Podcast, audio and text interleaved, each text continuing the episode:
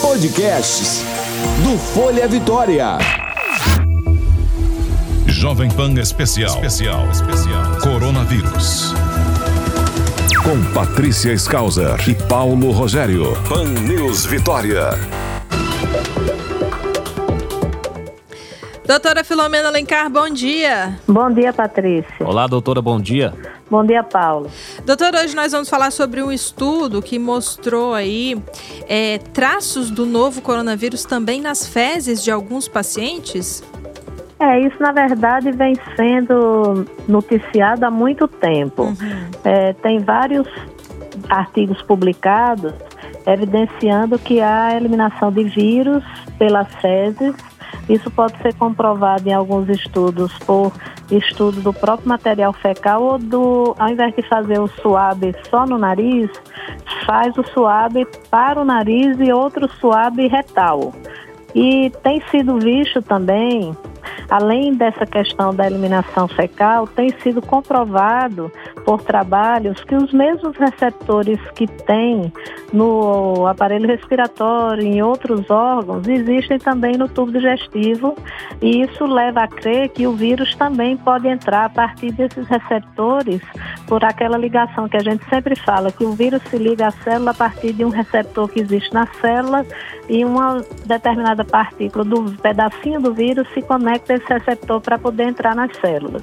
Então isso já foi comprovado por vários estudos, alguns bem interessantes em relação a isso. E o que se vê também, que é importante lembrar, é que as pessoas não estão muito atentas à possibilidade de estar de, estarem dentro dos sintomas é, que são atribuídos à Covid, os sintomas gastrointestinais.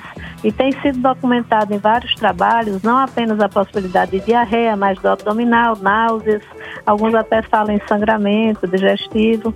Então é importante as pessoas lembrarem que o material fecal de um paciente que está infectado, ele deveria ser tratado até que se prove o contrário como material infectante.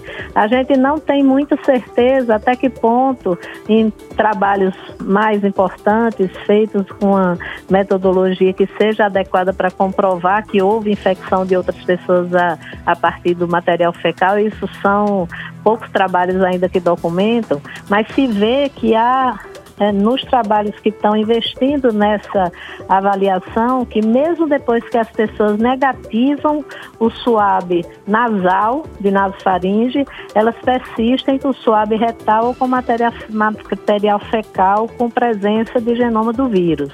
Isso é importante porque reforça a necessidade, enquanto a gente não tem certeza do papel da disseminação fecal na cadeia de transmissão, que as pessoas devem se comportar reforçando os cuidados higiênicos, não apenas com você tocar no objeto, higienizar as mãos antes de tocar no nariz, nos olhos e na boca, porque às vezes as pessoas valorizam isso fora de casa e até dentro de casa, mas elas, por exemplo, se esquecem de fechar o vaso sanitário na hora de dar descarga. E, eventualmente, quando há descarga, você pode levar partículas fecais para o ambiente e não só infectar você, como suas mãos. Então, se é um banheiro compartilhado com outras pessoas, é importante as pessoas se lembrarem que não só se deve limpar pia, bancada, mas também ter esses cuidados, principalmente se a pessoa é sabidamente infectada, de higienizar adequadamente esse vaso sanitário e esperar um pouco do uso da pessoa que está infectada para outra pessoa usar. Só um minuto.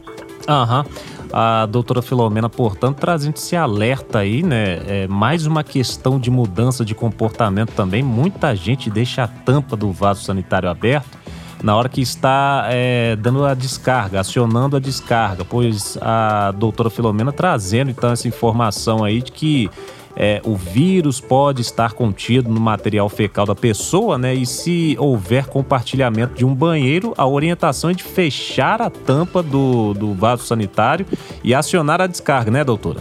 É, é manter a, a, o vaso sanitário fechado e até esperar um pouco uhum. do uso da pessoa que está sabidamente infectada para outra pessoa usar.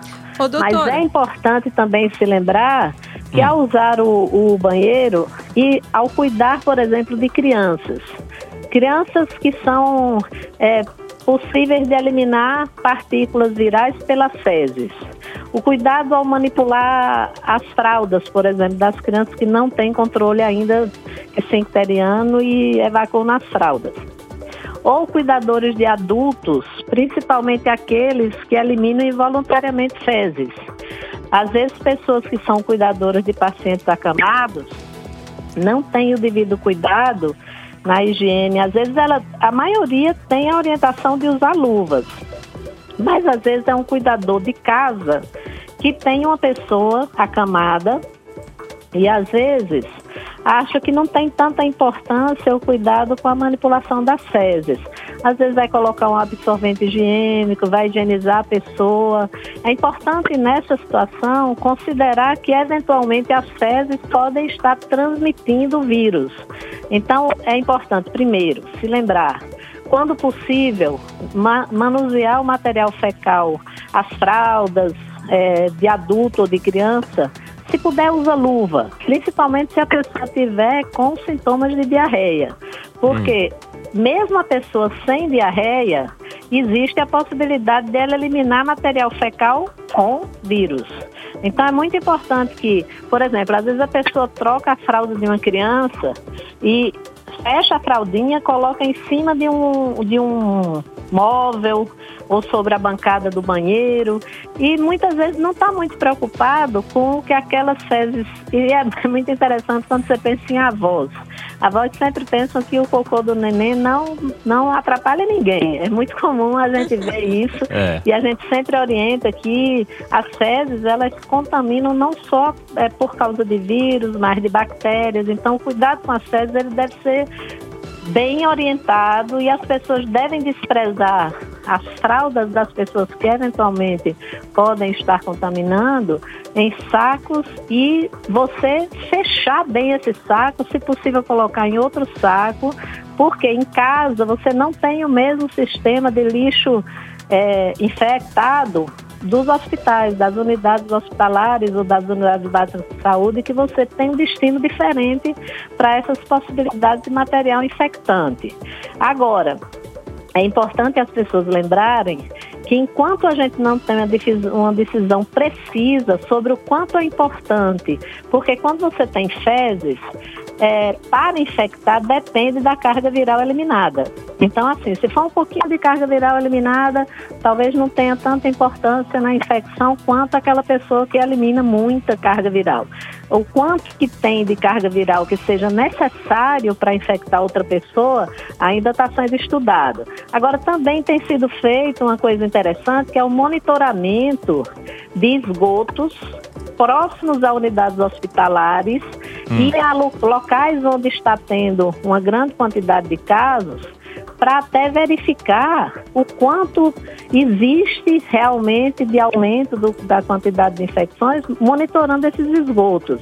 E aí também existe a possibilidade dos locais mais empobrecidos, que tem, por exemplo, esgoto a céu aberto, as pessoas pensarem que se realmente for comprovada a importância dessa via de transmissão, isso é de extrema importância na, no planejamento das atividades de controle, porque tem-se que reforçar não só a questão da higiene da, das mãos, mais adequada possível, lembrando que quando as pessoas higienizam as mãos para ela ficar adequadamente higienizada, ela não pode ter anéis então, quando você vai higienizar suas mãos e você sabe que você está infectado ou tem a possibilidade de estar infectado, o melhor é não usar anéis.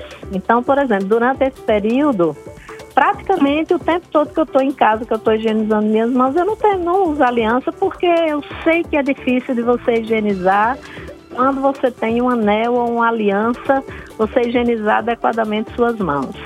Agora, em relação à questão da transmissão fecal, isso é preocupante, por exemplo, quando você tem hepatite A, se transmite pelas fezes, é muito importante que dentro das políticas de orientação às pessoas para que elas não se infectem, se isso se tornar uma coisa bem mais evidente, o papel da transmissão fecal como uma forma importante de transmitir, além do que a gente já sabe que são as gotículas de saliva e as mãos contaminadas com partículas que podem ser por objetos, também incluir nessa nossa no prática a melhoria da higiene, principalmente quando a gente usa o banheiro ou quando cuida de pessoas que eliminam fezes em fraldas e principalmente nos, nas instituições onde há cuidado de várias pessoas idosas ou acamadas porque isso pode ser um contribuinte para que você que está cuidando se infecte ou leve partículas para infectar outras pessoas.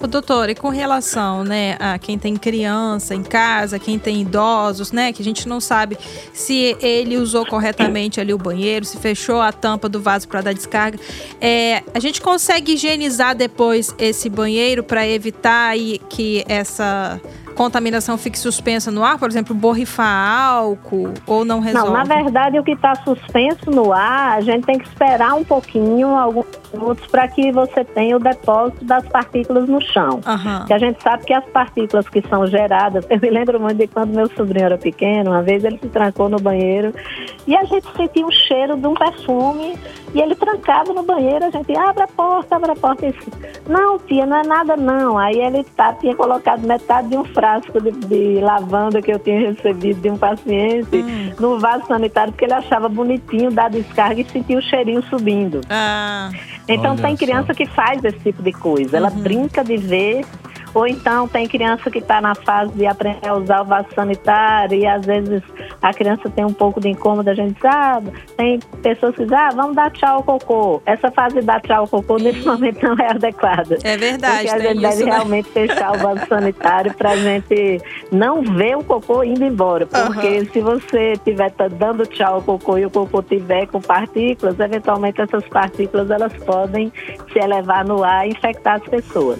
Agora, depois depois que você espera alguns minutos, aí o ideal é você manter, principalmente se há compartilhamento de banheiro. A última pessoa a usar o banheiro ser a pessoa infectada e, eventualmente, você manter mais vezes por dia a higienização do banheiro com solução de hipoclorito, água sanitária, para você evitar realmente que aquelas partículas fiquem no vaso sanitário, na tampa do vaso, no, na pia, na bancada, eventualmente nos móveis do banheiro. Uhum. Então é importante alertar para as pessoas que diante dessa desse acúmulo de evidências que está sendo adquirido ao longo do tempo, pode ser realmente que a gente tenha que se preocupar muito mais com essa questão do, do material fecal. Então, no momento em que a gente ainda não tem certeza, mas existe uma probabilidade disso ser verdade, a gente tem que melhorar esses cuidados higiênicos em relação